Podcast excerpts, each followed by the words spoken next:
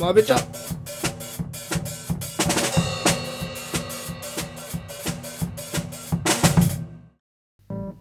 どうもそうやです。始まりましたまべちゃということで今週もやっていきたいと思います。お久しぶりです皆さん。そして荒木くんもお久しぶりです。おいなんだよ。今日牛乳臭いガキいねえじゃねえかよ。ってみんな思ったかもしれませんがそうです。僕だけです。今日はそうや一人でちょっと、えーお送りしたいなと思って、えー配信しております。っていうものですねあのー荒木くんにも伝えておりません。多分荒木くんはこれが上がって初めて気づくんじゃないかな。えお前何一人で撮っちゃってんだよって感じかもしんないんですけど。まあですねあのー一人で撮りたいちょっと理由があったのでまあそれを、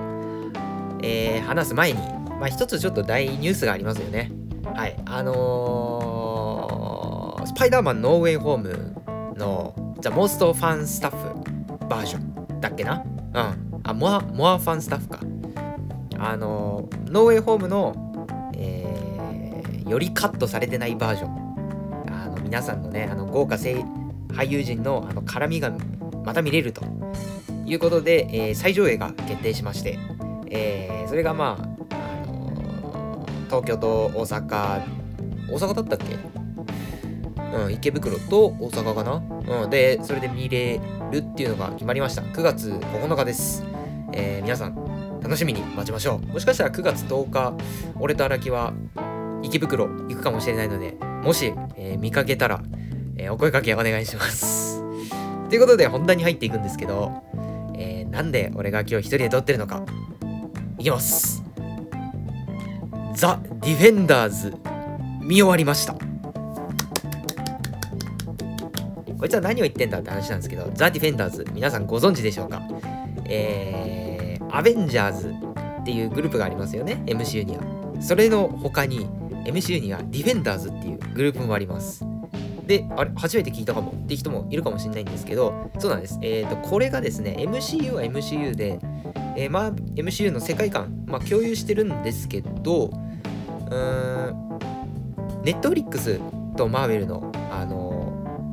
コラボドラマになっておりまして、えー基本的にはネットフリックスがその実権を握ってたんですね。それが、あの最近あの契約が切れて、マーベルのものに戻ってきたんですよ。うん。ということで、あのディズニープラスで配信されましたよね、ネットフリックス系が。えーデアデビル、ジェシカ・ジョーンズ、ルーク・ケイジ、えーアイアンフィスト、えーパニッシャー、ディフェンダーズ。この、え6作品が、えーディズニープラスで配信されるようになったんですけど、まあ、それを俺はちょっとデアデビルどんなもんかなと思って追ってみてちょっと全部見てみようと。時系列順に。ということで、えー見てみてザ・ディフェンダーズのシーズン1まで見終えましたっていう、えーご報告でございます、えーこれ何作品あるのかっていうとですねえー見た順番がデアデビルシーズン1次がジェシカ・ジョーンズ1、えー次デアデビル2、えールーク・ケイジ1、アイアンフィスト1、ディフェンダーズ1かなっていう感じで来てます。で、今はね、えー次のパニッシャーシーズン1を見ています。いやー、いや、このドラマシリーズね、面白いですよ。あの、本当に面白いので、おすすめしたいなっていうのと同時に、えーその感想についてちょっと話していきたいので、まあ、ネタバレ含むんですけど、まあ、そもそもね、ネットフリックスでも、5年前とかからね、やってるドラマなんで、まあ、知ってる方もいると思うっていうのと同時に、まあ、今後見るのめんどくさいなって人は、まあ、聞いちゃってもいいかなっていう、俺の感想あります。この後ね、シーハルクとかにデアデビル出てきたりするんで、あのーなんか知っとくっていうのはありかなって思うので、えー配信したいと思います。ということで、感想、いってきます。えまず、そうですね、僕は時系列順にちゃんと見たんですけど、デアデビルですね。えこれはね、まあ、あの、ヒーロー4人出てきたんですよ。まあ、パニッシャー除いて、デアデビル、ジェシカ・ジョーンズ、ルーク・ケイジ、アイアン・フィスト。この4人が、まあ、ディフェンダーズを結成しているんですけど、まあ、この中で推しのヒーロー誰かって言われたら、これね、みんなね、デアデビルって答えるんじゃないかな。これはね、しょうがないと思う。やっぱね、かっこいいっすよ。あの、マシュー・マードック いやしかもチャーリー・コックスの演技もねあの盲目の感じの演技と言いつつもなんかあのすげえ筋肉あるしさ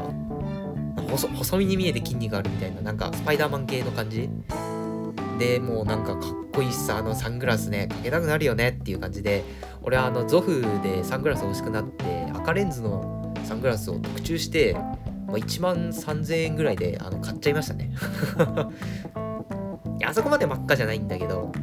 あの、まあ、ゾフでマドリードって色検索してみるとわかると思います、まあ、ゾフにあるレンズの中で一番赤い色をちょっと買ってみました。まあそんなのさておきですよ。まああの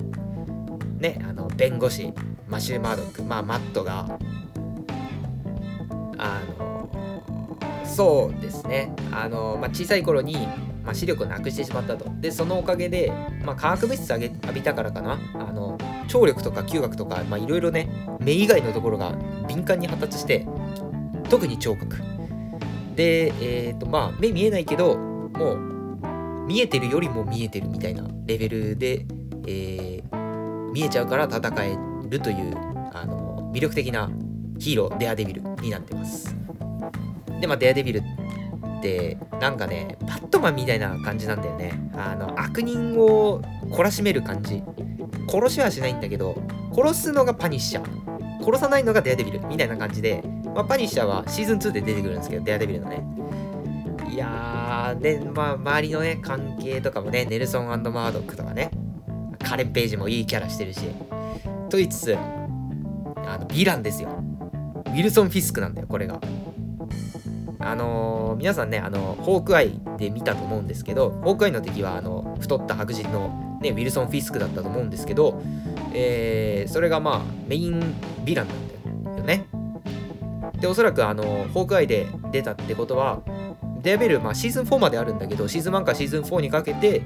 まあ、ウィルソン・フィスコが、あの、メインヴィランだとだろうと、俺はまあ予想してます。まあ、シーズン2は、まあ、闇の手っていう、ちょっと別の別のなんだろうな、えーと、軍隊みたいなやつらがあの敵だったんだけどまあデアデビルはいやこれねデアデビルねだけ追うのもねありかもしんない。1から4まで。あの例えばなんか他作品とのつながりがたまに見えることあるんだよ。あの看護師のクレアクレアテンプルっていう人がいるんだけどその看護師が全作品に出てんの。だから絶対あの人がオーバーラップしてあの昔はあちょっと前にこういう人の治療したんだよね今度はあんたかよみたいな感じであの突っ込んでくるみたいな。まあ基本クレアの話であ知るかなってぐらいだからあのー、他作品とのオーバーラップはね少なめだと思う MCU に比べて。うん。なんで、えー、見やすいかなとも思いますので、えー、デアデビルだけ追うのもありだと僕は思います。はい。で次なんですけどあのジェシカ・ジョーンズですね俺、あの、ドラマ自体、うーん、まあ、あの、順位つけるとしたら、デアデビルトップ1。これはね、あの、アクションも含めて、ダントツですごかった。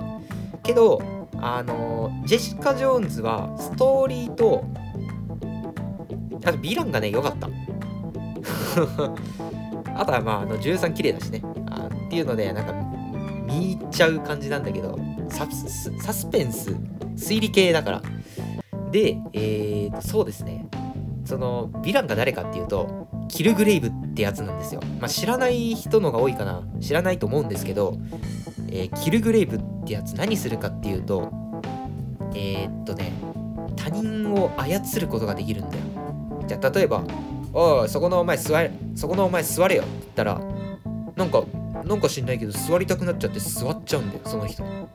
って感じで、お、金よこせっつったら、金よこしてもらえるみたいな感じで、もう好き勝手やってるやつがいんの。で、そいつ一人なんだよ。別になんか軍隊作ってるわけでもないし、ウィルソン・フィクスクみたいな、なんか立ち悪い感じでもないの。その、裏で手引いて、あの、計画練ってニューヨークを乗っ取ってやろうみたいな感じじゃなくて、そいつ一人で好き勝手やってるだけなんだよ。だからあいつの悪いところは、あの、ジェシカ・ジョーンズみたいな、まあジェシカ・ジョーンズの能力って怪力っていうだけなんだけどその怪力を利用して人殺しちゃうみたいなね。ああお前そいつ殺せみたいな感じででジェシカ・ジョーンズにあのトラウマを植え付けちゃうみたいな。まあたちの悪い悪役なんだけどなんかねあの生い立ちもかわいそうなんだよその子、まあ、ウィルソン・フィスクもそうなんだけどキルグレイバーちょっと親の実験台にされたせいでそういうあの能力を得ちゃってるからちょっとかわいそうなんだよね。って言いつつあのなんかちょっと自分勝手な子供らしいところがね可愛いんだよキルグレイブ。あんまり言うと反感買っちゃうかもしれないけどキルグレイブすんげえいいキャラ。俺あのデアデビルの次に好きなネットフリキャラっつったらキルグレイブかもしんないぐらい良かった。あの声も加瀬さんだしねあのデッドブールとかビジョンの声やってる人。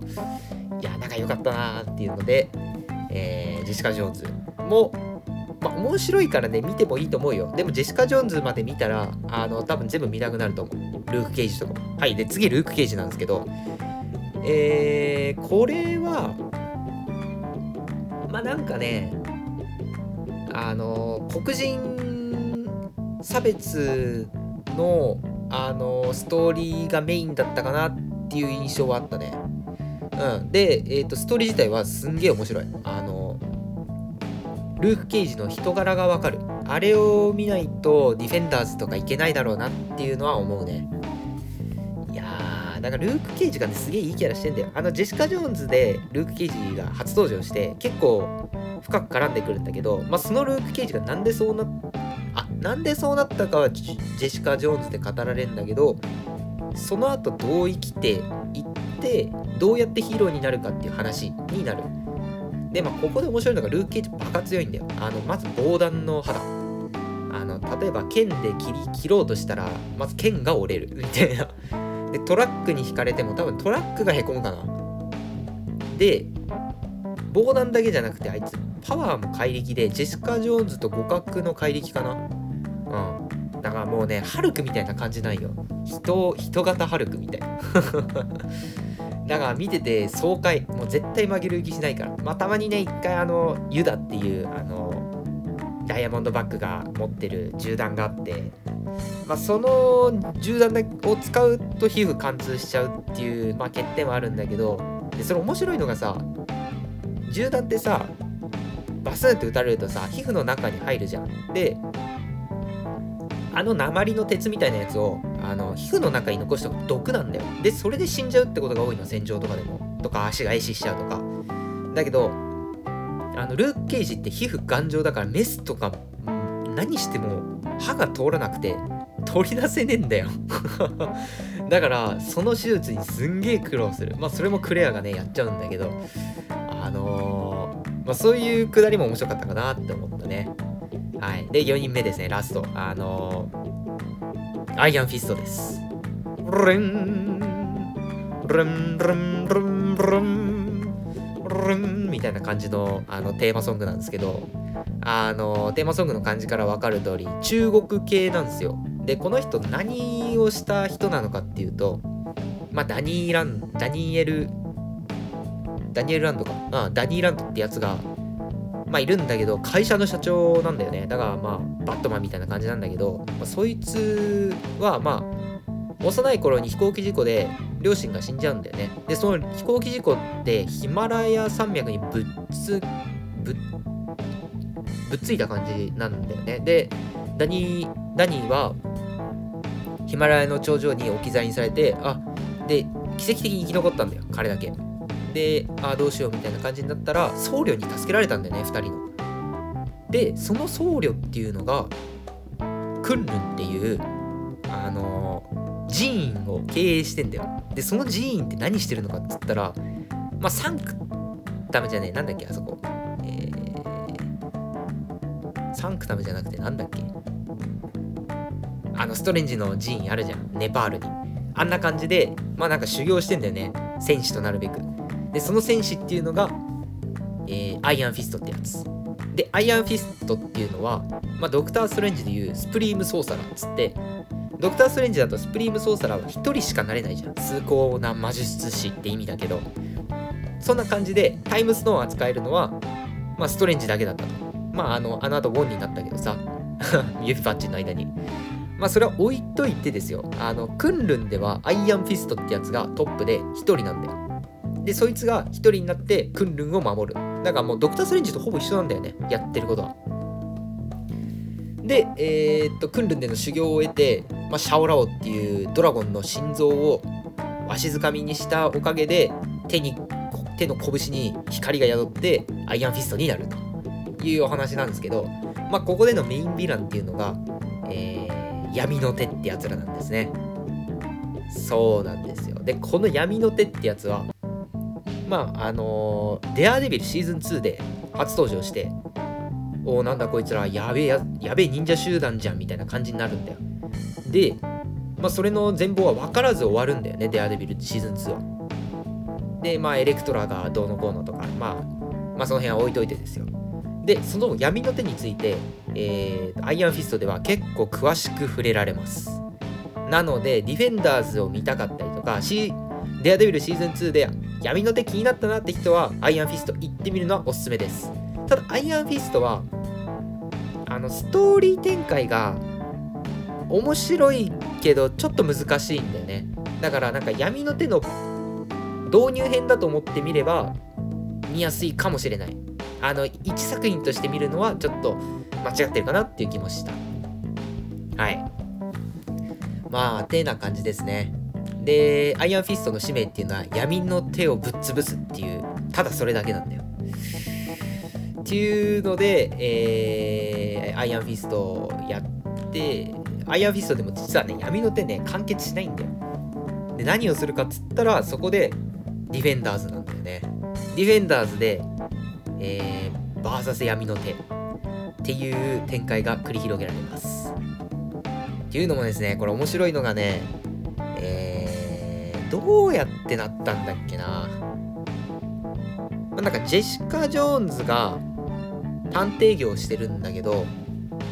それで闇の手をちょっと探り入れちゃうのかな。でそれで次元に巻き込まれておなんだこれってなってジェシカ・ジョーンズちょっとびっくりするんだけど、まあ、そこで、まあ、弁護士あのデアデビルの出番ですよ。マシューマードック。あの彼は弁護士なんですよ。で事件に巻き込まれたあのジェシカの弁護をする。でここで2人がつながる。で一方でえっ、ー、と、ルーク・ケイジの、えっ、ー、と、誰だっけな？友人だったかな？あ、あれか。あ、なんか、あの、ルーク・ケイジに出てくる、あの、一人ちょっと女の子がいるんだけど、その子死んじゃうんだけど、まあ、あのお兄ちゃんも死んじゃって、弟しか生き残ってないの。で、その弟を、まあ、守らなきゃみたいな使命になって、守ってんだけど、どうやらその弟は、まあ、なんちょっと闇の手と契約しちゃってたらしいの。なんか、例えば死体の掃除をする係になったりとか、こんな感じで雇われてたんだけど、まあそれをルーク・ケイジが止めに行くと。で、ついでにアイアンフィストは闇の手を追ってるから、そこで闇の手を追ってるアイアンフィストとルーク・ケイジが出会っちゃうみたいな。で、そこで2人が出会う。で、その2人が、あの闇の手の本部乗り込むんだよね。それと同時に、ジェシカと、あのーマシュー・マードックあのデアデビルも闇の手本部に乗り込んじゃうみたいな展開があってなんかたまたま4人がね出会うんだよ それがねまたまたそれはねあの綺麗なねあの戦闘シーンでね面白いですよなのでえーとデアデビルだけ追いたいって人はデアデビル見つつシーズン1シーズン2まで見終わったらディフェンダーズちょっと寄ってみるのもありかなって思います。そうですね。あのエレクトラも出てくるんで寄った方がいいかなと思います。だから、えー、もしシーハルクに向けてデアデビルを、あの早く見たいって方はデアデビルシーズン1シーズン2ディフェンダーズシーズン3シーズン4がベストかなって思います。ディフェンダーズねこれね残念なのがシーズン1で終了したんですよ多分。シーズン2俺ないんじゃないかなって思う。うん。いや残念だな。あのコラボが8話9話で終わっちゃうのはね残念だと思いますよ俺は。はい。てなわけでえっ、ー、と他話してないのはえー、とですねパニッシャーですね。はい。こいつ何者かっていうとえー、デアデビルシーズン2で初登場するんですけどあのー、まあ、マシュー・マードックデアデビルがえーと、殺し屋パニッシャーを弁護するとことかから、えーと、始まってくるんですけど彼何してるかっていうとあの殺人犯ぶっ殺してるんですよね。あ殺人犯とか。あ殺人犯だね。とかあ、まあ、犯罪者をぶっ殺す系のやつで。いやまあこれもいいキャラなのかなと思って。まあでも人気があるのは俺知ってたからもともと。まあ絶対面白いだろうと思って今シ、えーと、パニッシャーシーズン1が時系列順。でディフェンダーズの後なんで、えー、それを見ていますと。いう感じですね。なんかいいやつだよねパニッシャー、誰だっけ？フランク・キャッスル カレン・ページとのあの絡みも俺は好きかなって感じですねはい。で、ここまでディフェンダーズについて話してきましたけど、えもし、僕も私も見たよって人がいたり、また、こんなことありましたよねっていう感想があったりしたら、ぜひ、えーと、コメント欄まで、えー、どしどし応募ください。お待ちしております。ぜひそれちょっと読んでみたいんで、あとは僕の今の感想に不満があったら、いや、そこそうじゃないっしょって思った人は別に、あの、コメントお願いします。お待ちしております。てな感じです。荒木くん、最後まで聞いてくれたかな？いや、言ってる意味わかんなかったら、まあ、しょうがないですね、これは。結構俺が今、簡潔に話したんで、あの、気になる人は、ぜひ全部見てみるのもありだと思います。ただ、えっ、と、ここまで何作品だ、これ。えー、デアデビル1、ジェシカ1、デア2、ルーク、アイアン、ディフェンダーズ、6作品。で、それぞれが13か12本あるんで、えー80本見ることになりますね。しかも1本1時間かかるんで、70時間ぐらいです。まあ、そこは頑張って見てみるといいんじゃないですかね。えー、暇だよって人はちょいちょい見てみるといいと思います。おすすめです。はい。てなわけで、えー、今日の豆茶は以上になります。後半も別にありません。えー、次回はね、きっと荒木くんと2人で収録えー、できると思うので、えー、お楽しみにお待ちください。はい。ってことで、えー、いつもご視聴ありがとうございます。今回もご視聴ありがとうございます。また次回お会いしましょう。じゃあ皆さん、せーの、のべちゃ